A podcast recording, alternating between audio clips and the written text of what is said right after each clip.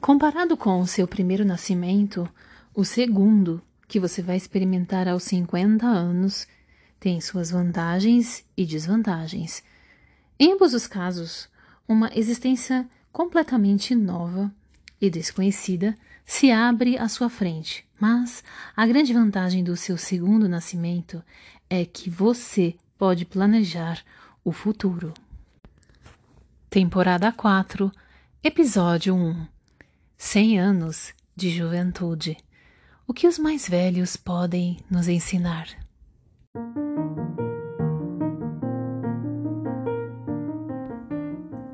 A ciência da longevidade. Não conheço pessoalmente Belly Odom, mas estou olhando para o seu retrato no Jornal da Manhã. É uma senhora pequenina, sorridente, e está assinando com um lencinho rendado. Belly está no jornal porque chegou à idade notável de 109 anos, a despeito do fato de ser mais velha do que diversos estados da União. Seus olhos parecem brilhantes e cheios de vida. O texto que acompanha o retrato diz que sua mente está muito mais ativa do que a de muitos dos outros residentes no asilo onde vive. Posso imaginar a agitação que deve ter se apoderado de todos ao prepararem Belle para aquele momento de glória. Lá está ela, trajando um alegre vestido estampado de flores cor-de-rosa, com uma larga renda na gola, comprado para a ocasião sem dúvida nenhuma. O artigo transcreve algumas estatísticas sobre pessoas que vivem 100 anos ou mais. 80% de todos os centenários são mulheres, 75% são de viúvos, 50% estão em asilos, 16% são negros, a população em geral tem apenas 12% de negros. Este último número é relevante, porque Belle é negra, nascida e criada na dura vida do interior do Texas. Até fazer 100 anos, morou num barraco sem água corrente. Agora é a estrela de um asilo em Houston. Não há menção à sua saúde, mas provavelmente é frágil. A vida vacila como a chama de, de uma vela bem derretida quando se atingem os limites da longevidade humana. Aos 109 anos, Belle ultrapassou em muito as probabilidades biológicas e entrou numa sobrevivência misteriosa e incerta. Há um enigma vinculado à questão da longevidade, pois a ciência ainda não pode prever quem viverá até uma idade extremamente avançada. A genética não tem a resposta definitiva, não se tem notícia de centenários com pai ou mãe igualmente centenários. O estilo de vida é também cheio, é também meio problemático. Uma pessoa como Belly, criada com uma dieta mínima e estafante trabalho físico, teve um estilo de vida horroroso pelos padrões modernos e, no entanto, sobreviveu a 99,99% ,99 das pessoas de sua geração inclusive os que viviam em circunstâncias muito melhores. Oficialmente, o mais velho sobrevivente da história americana foi Delina Filkins, uma mulher no interior, do interior, nascida no condado de Herkimer, Nova York, que morreu em 1928 aos 113 anos. Extraoficialmente, são feitas muitas reivindicações de idades mais elevadas, e sem dúvida nenhuma, alguém cujo nome não se sabe deve ter vivido 115 anos ou mais. Belle ainda está longe do recorde, mas o, o, simples fato de estar na disputa a coloca numa turma da elite da longevidade. Você se sente solitária? perguntou-lhe um repórter. Sim, às vezes, responde Belle. Os muito velhos são inevitavelmente sós, tendo sobrevivido à família e amigos com quem começaram a longa jornada. Belle é típica quanto a este aspecto. Enterrou três, mari três maridos, um irmão e seis irmãs. Diversamente da maioria das mulheres de sua geração, Belle não teve filhos, inclusive seus sobrinhos já são velhos demais para cuidar dela agora. Nas próximas décadas, o topo da montanha vai estar muito mais apinhado de gente. A não ser por um prematuro ataque do coração ou uma doença fatal ou acidente, você e eu temos grandes chances de chegar, pelo menos, ao acampamento na base da montanha. 85, 85 e 90 anos serão idades tão comuns no futuro quanto foram raras no passado. Os jornais darão notícias de gente completando 100 anos tão rotineiramente quanto agora imprimem comunicados anunciando o nascimento de gêmeos. Só quando alguém chegar aos 110 anos é que será considerado um evento. Você é capaz de se imaginar completando 100 anos? É um grande salto conceitual. É como se perguntar a uma criança de dois anos se ela se imaginaria na meia-idade. Mas pense, em você aos 50, talvez já esteja lá, e tente compreender o seguinte fato extremamente perturbador. O dia em que fizer 50 anos vai ser o dia do seu segundo nascimento.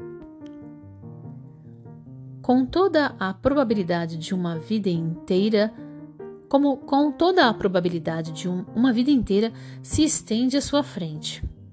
Por mais 30 ou mais, provavelmente 40, 50 ou mesmo 60 anos. Para todas as gerações, 50 era uma idade para iniciar as restrições graduais das atividades. Os filhos já, já estão crescidos, frequentando uma faculdade, possivelmente casados e com seus próprios filhos.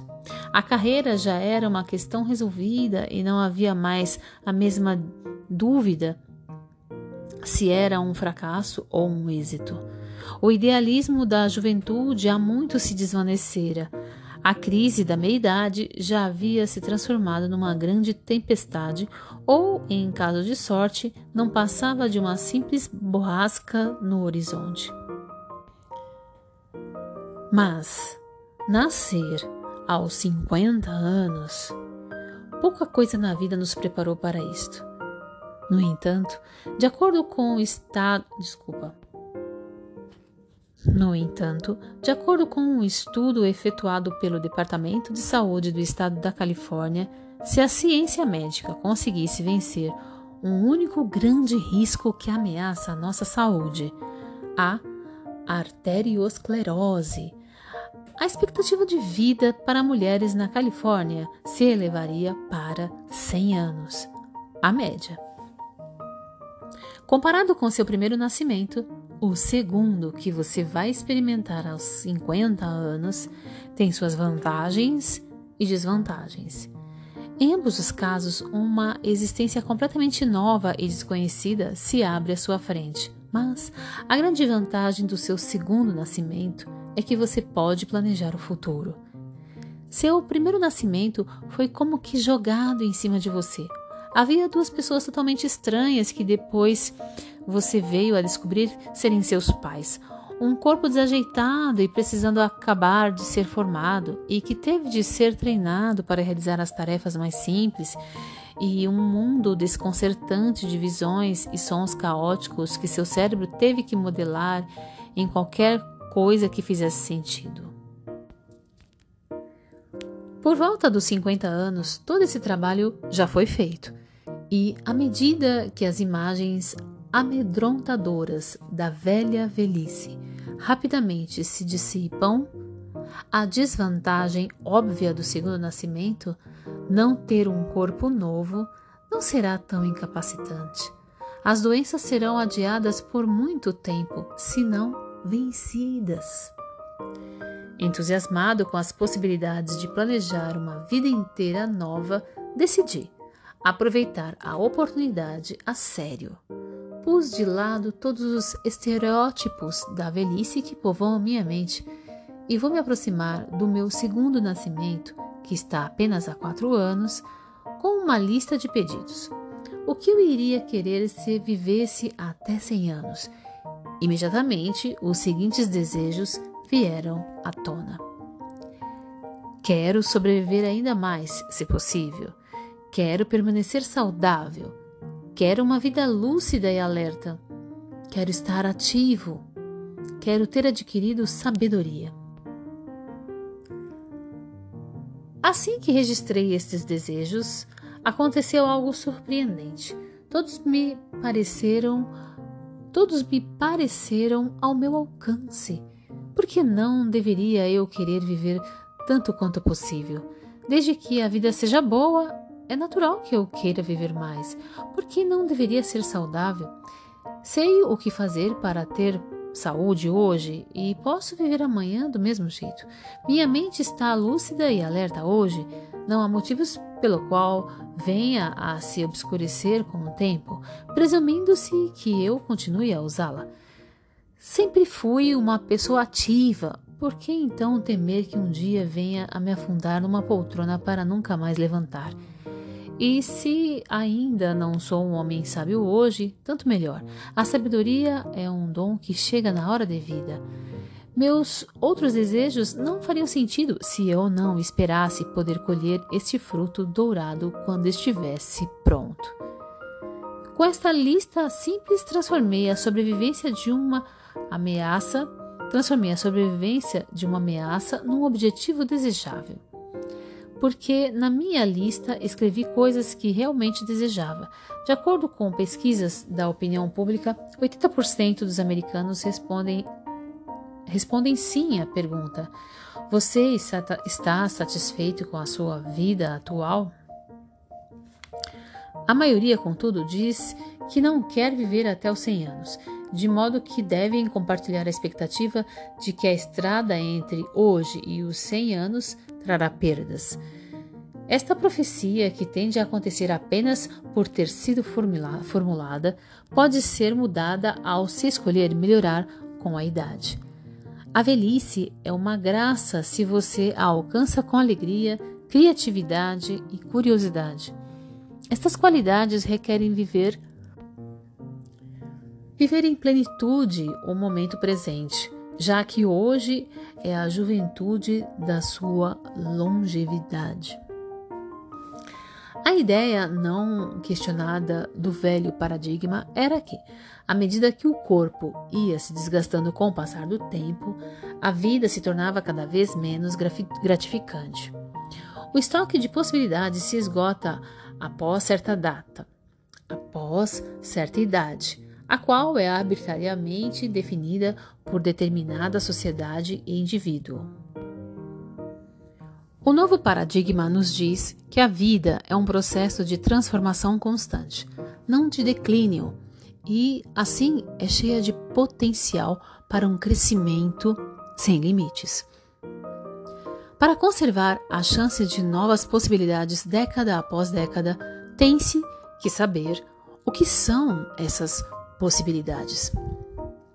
O que deveríamos esperar física, mental e emocionalmente nos segundos 50 anos de vida.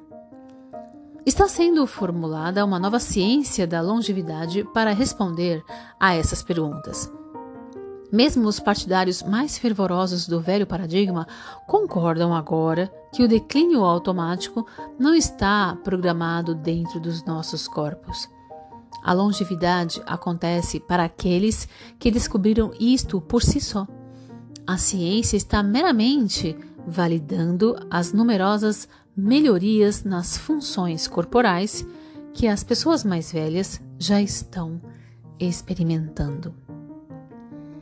Neste capítulo, pretendo examinar estas novas descobertas na esperança de descobrir Quais são as mais importantes? Aquelas que representam a chave da longevidade para a maioria das pessoas, se não todas. A vida humana é inacreditavelmente resistente. Não pareceria provável que alguém como Belly Odom pudesse sobreviver tanto. Foram muitas as desvantagens que enfrentou. pobre e negra, privada de cuidados médicos adequados, deve ter vivido a maior parte de sua vida ingerindo alimentos com alto teor de gordura e baixo teor de vitaminas essenciais. A ciência da longevidade deve levar em conta tais anomalias e creio que o único modo que possa fazê-lo será investigando as questões da mente e do coração que transcendem os fatores físicos.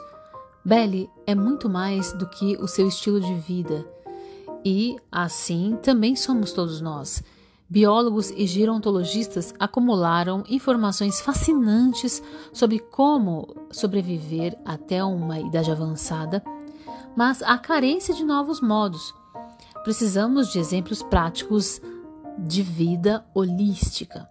Como numa estimulante experiência nessa direção realizada por Gay Luce e seus colegas de Beckerley, um projeto intitulado SAGE Senior Actualization and Grow Explorations. Iniciado em 1974, este projeto tentou revitalizar pessoas entre as idades de 65 e 85 anos com notável sucesso.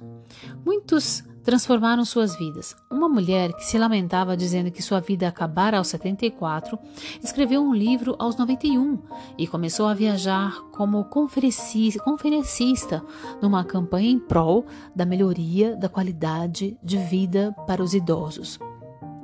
As pessoas descobriram que, por intermédio de atenção, e exercícios respiratórios poderiam anular sintomas bem antigos, enxaquecas, dores de cabeça e dores causadas pela artrite.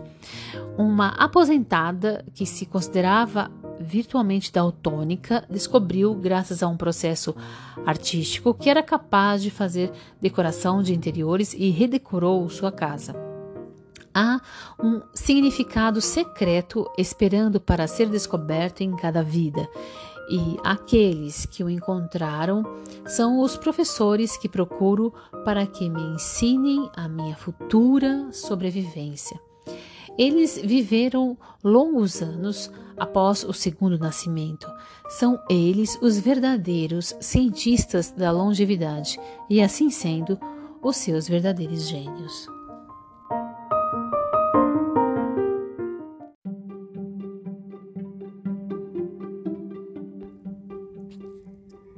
100 anos de juventude. O que os mais velhos podem nos ensinar? A maioria de nós jamais conheceu alguém com 100 anos. Historicamente, viver até os 100 anos era um feito tão raro que chegava quase a ser uma aberração. Uma pesquisa enfocando a linhagem dos aristocratas britânicos na era vitoriana, mesmo levando em conta que fossem presumivelmente os membros mais bem alimentados e assistidos de uma sociedade, não conseguiu descobrir um único nome nos dez séculos precedentes que tivesse chegado aos 100 anos. O primeiro foi Lord Perrine, que morreu em 1967 aos 101. Hoje, na maioria dos países industrializados, uma pessoa em cada 10 mil ultrapassa essa marca e esta proporção está aumentando mais depressa do que qualquer outro dado estatístico da população. As pessoas mais velhas hoje em dia tendem a não ser simples sobreviventes, mas sim indivíduos que incorporam atitudes e valores invejáveis. Os sociólogos que estudam centenários inevitavelmente se impressionam com sua forte ligação com a liberdade e a independência por todas as suas vidas, os centenários tenderam a evitar serem contidos por forças repressoras. Tradicionalmente, a maioria trabalhou por conta própria e muito poucos dentro dos limites das empresas modernas. Eles prezam e muito a sua autonomia. Conforme já falei anteriormente, a palavra que os pesquisadores usam com mais frequência em relação aos centenários é adaptável.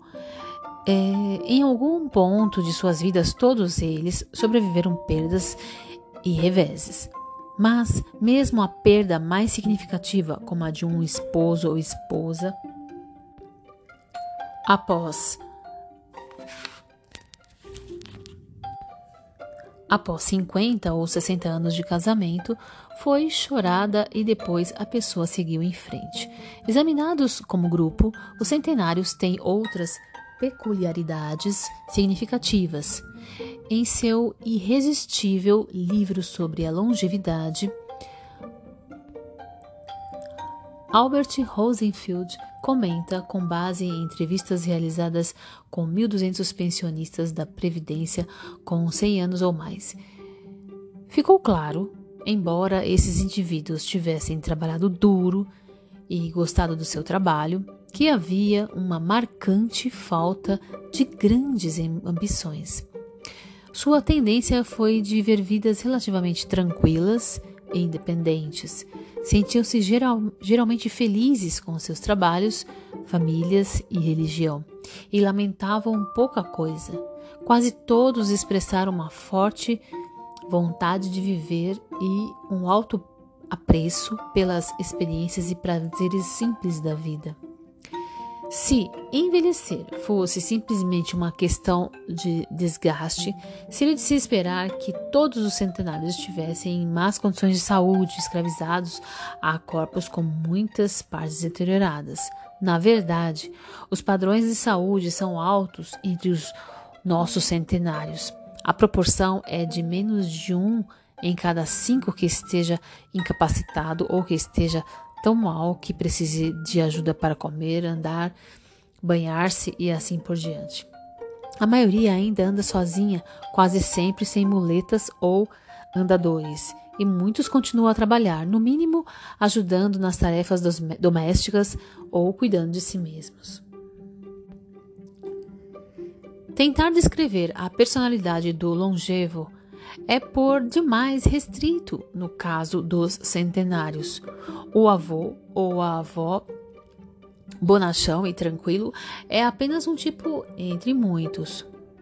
Chegar aos 100 anos também acontece com gente egoísta, sarcástica e socialmente irritável.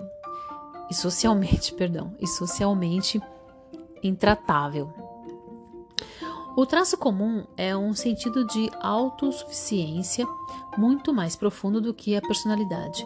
Em apoio a este ponto, um estudo realizado em Nova York em 1973, num grupo de 79 pessoas de 87 anos ou mais, descobriu que eles quase nunca procuravam médicos, não eram encontrados nunca em casas de saúde e raramente se instalavam em asilos de velhos. O Dr. Stephen Jewett, o psiquiatra que conduziu o estudo, deixou bem claro que os membros do grupo que estudou eram bem mais que sobreviventes casuais ou felizes beneficiários de bons genes. Sem dúvida que as 79 pessoas estudadas tinham escapado de doenças catastróficas, como, por exemplo, ataques do coração e câncer, no período crítico da vida, dos 45 aos 65 anos, quando os maus genes, a hipertensão, o colesterol elevados, tabagismo, alcoolismo e outros fatores negativos tendem a cobrar seu tributo mais elevado.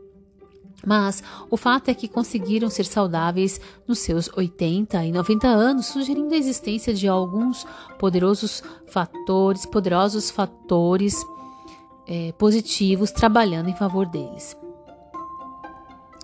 O estudo de Jewett viu a longevidade em termos amplos e a maioria dos fatores que levou em conta eram subjetivos, relacionados com o modo como aquelas pessoas se sentiam a respeito de si mesmas. Em comparação, os fatores puramente objetivos ligados à longevidade eram um pequeno número e muito gerais. São eles: características físicas nenhum excesso ou deficiência de peso séria demais, pouca flutuação no peso corporal durante a vida, bom tônus muscular de um modo geral, força muscular, pele de boa aparência, ainda dirige automóvel e se engaja em atividades físicas. Características psicológicas, inclusive estilo de vida e comportamento. Inteligência inata superior, vivo interesse nos acontecimentos correntes, boa memória. Livres de ansiedade, poucas doenças, tendência a, tendência a não se preocupar. Independência na escolha de suas vocações, tendência a ter seus próprios negócios, trabalham na agricultura e no ramo de sementes, assim também como em medicina, direito e arquitetura. Outros tinham seus seus pequenos negócios e, em poucos casos, negócios de grande porte. A maioria não se aposentou cedo. A maioria foi atingida seriamente pela depressão quando tinham por volta de 50 e 60 anos, mas se recuperaram e construíram novos futuros. Aproveitaram a vida. Todos tinham um certo grau de otimismo e acentuado senso de humor. Reagiam aos prazeres simples. A vida parece ter sido uma grande aventura, capazes de ver beleza onde outros só viam feiura. Grande capacidade de adaptação, embora muitos cultivassem lembranças da infância, todos proferiam viver, perdão, embora muitos cultivassem lembranças da infância, todos preferiam viver no presente com as suas inúmeras mudanças não se mostravam preocupados com a morte, continuavam vivendo com satisfação o dia a dia. Todos podiam ser descritos como religiosos no sentido amplo, mas nenhum exibia ortodoxia extrema. Alimentavam-se moderadamente, mas dispunham-se a experimentar novidades. Nada de dietas especiais. Sua alimentação incluía uma grande variedade de itens ricos em proteínas e pobres em gordura. Todos se levantavam cedo, em média dormiam de 6 a 7 horas, embora ficassem descansando na cama 8 horas. Sono curto ou interrompido é típico na idade avançada, sem uniformidade nos hábitos de bebida. Uns bebiam moderadamente, outros às vezes bebiam muito, alguns eram abstêmios.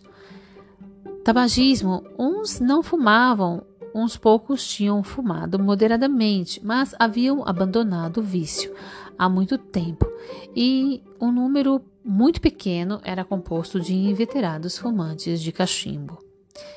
Medicamentos usaram menos, de, menos remédios no decurso de suas vidas do que muitos idosos usam numa semana. A maioria bebia café. Já mencionei alguns desses fatores antes e gostaria de abordar mais alguns deles, os mais significativos. 1. Um, longevidade e peso. 2. Longevidade e exercícios físicos. 3. Longevidade e dieta. No próximo episódio, você irá entender por que esses três fatores são tão significativos para ter 100 anos de juventude. Namastê.